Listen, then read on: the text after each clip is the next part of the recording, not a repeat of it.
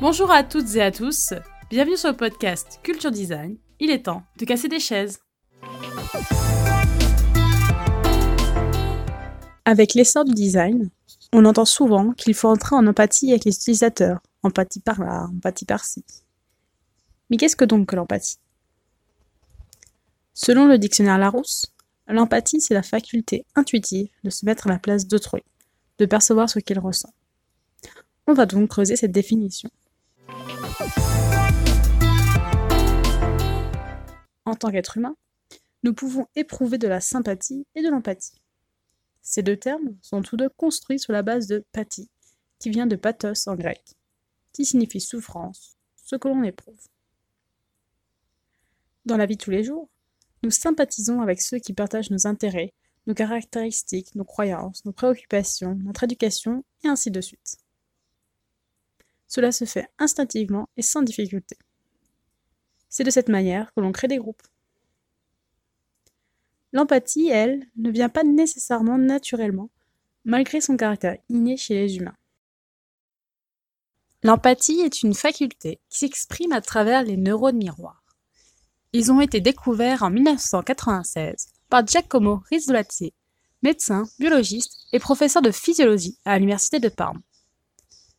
Ces neurones miroirs se situent à l'avant du cerveau, au niveau du lobe frontal, et réagissent de la même façon que les autres neurones ils transmettent une information.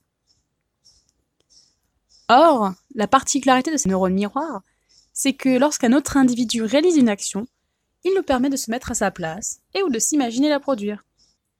Ils font office de reconnaissance et de perception des actions.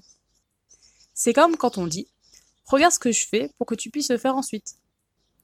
Ces neurones miroirs sont aussi présents chez les animaux. Par exemple, la maman chat qui montre à sa petite comment se laver. L'empathie, c'est quand les émotions fonctionnent de la même façon. Quand une personne exprime une émotion, nos neurones s'activent de la même façon que si nous l'exprimions nous-mêmes ou que nous nous l'imaginions. Les neurones miroirs nous permettent de nous projeter dans l'autre et d'ajuster notre comportement grâce à cette connexion et cette compréhension innée de l'autre. Dernièrement, lors d'une discussion, il m'a été demandé ce que j'aimais le plus dans mon métier de designer de service UX Researcher. Et j'ai répondu les gens. Pourquoi? Parce qu'ils sont incroyablement fascinants. Ils font parfois preuve d'une telle imagination pour s'adapter à leur environnement. Par exemple, pensez à toutes ces chaises qui sont devenues des porte-manteaux, voire même des penderies. Les gens ont des comportements d'adaptation des plus étranges. Ils mettent en place des stratégies pour s'adapter au monde dans lequel on vit, qui apparaît parfois déstabilisant, complexe et contradictoire. Dès lors que l'on généralise à partir de ses propres normes et de ses attentes, on limite le champ d'action et d'opportunité dans ce monde. Ce qui est logique ou facile pour l'un peut ne pas l'être pour tout le monde. Comme l'explique Tim Brown, un homme de 30 ans n'a pas les mêmes expériences de la vie qu'une femme de 60 ans. Un Californien aisé possède peu de choses en commun avec un fermier qui vit près de Nairobi. Ou les personnes avec un handicap n'entrent pas en interaction comme le fait toute personne valide. De ce fait, l'empathie, c'est de pouvoir jeter des ponts entre nous et les autres et de développer cette compréhension intuitive. En adoptant leur regard sur le monde, on appréhende la vie par le biais de leurs expériences et on ressent à travers leurs émotions. Pourquoi l'empathie est-elle si importante dans le métier de designer? Comme nous l'avions vu dans un précédent épisode, un designer conçoit des services ou des objets afin qu'ils soient facilement utilisables. Pour ce faire, il y a trois étapes. Tout d'abord, le stade fonctionnel, donc de la compréhension physique. Voir ce que l'utilisateur voit, toucher ce qu'il touche, etc. Puis vient le stade cognitif, dans lequel on donne du sens à la situation. Et enfin, vient ensuite le stade de l'émotion. Comprendre ce que ressentent les gens est essentiel.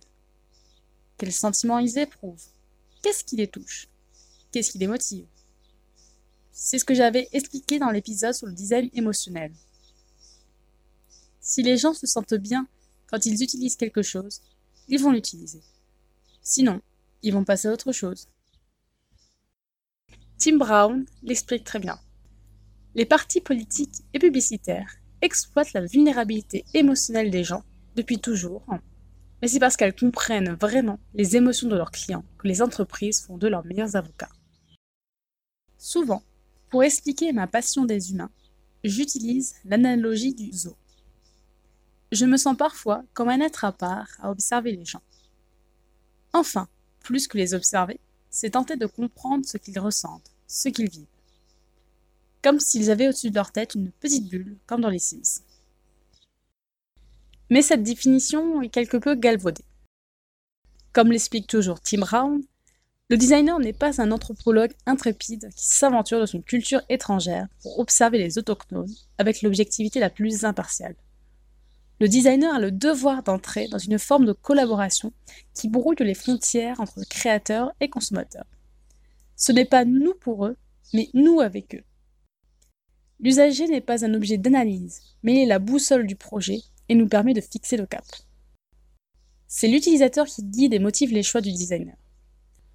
Le designer traduit ensuite les observations en informations et ces dernières en produits ou services qui améliorent la vie des gens.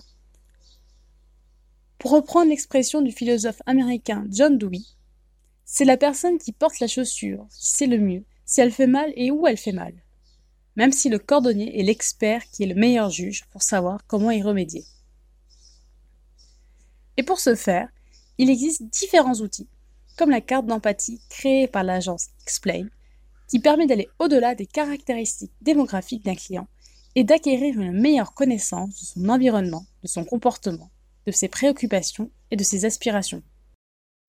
Cela peut être aussi la création de personas, popularisés par Alan Cooper, qui sont des personnages fictifs mais représentatifs et crédibles, des cibles réelles, ou encore le parcours utilisateur, c'est une représentation graphique de l'expérience utilisateur sur le ligne de temps en distinguant les expériences positives des expériences négatives. Bref, le but est de sortir de nos croyances et de travailler sur le réel. Vous retrouverez toutes les sources concernant le podcast sur mon site internet massomarion.wixit.com slash website dans la rubrique blog puis podcast. Vous pouvez vous abonner à ce podcast sur les plateformes Teaser, Spotify, iTunes Podcast, YouTube ou encore l'application Podcast Addict. N'hésitez pas à le partager avec votre entourage ou à me laisser votre avis. Je me ferai un plaisir de le lire dans un prochain podcast. Merci de m'avoir écouté. À la semaine prochaine.